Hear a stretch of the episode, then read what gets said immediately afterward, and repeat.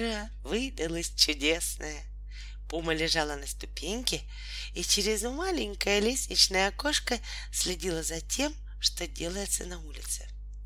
Пума — это наша собака, и имя для нее мы выбрали самое подходящее, потому что шерсть у нее красивого песочного оттенка. По улице пулей носились дети. Пуме это показалось слегка подозрительным. Куда и зачем? Они бегут втроем. И она тихонько заурчала. Не меньше, чем через час мимо нашего дома прошла какая-то темная личность с мешком. Пума раз-другой довольно громко рыкнула. Еще несколько часов спустя, увидев за окном сомнительного вида старушку, Пума вскочила, ощетинилась и зарычала. Рычала она долго и злобно.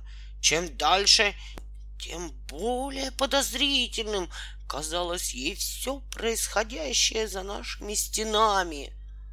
И когда вечером из-за угла вынырнул облезлый кот, Пума не выдержала. Это уж и в самом деле было слишком. Собака заметалась и залаяла во всю глотку. Только с наступлением темноты наш бдительный страж успокоился, свернулся клубочком и уснул. Пума спокойно проспала до утра, а там начался новый, напряженный и полный тревог рабочий день.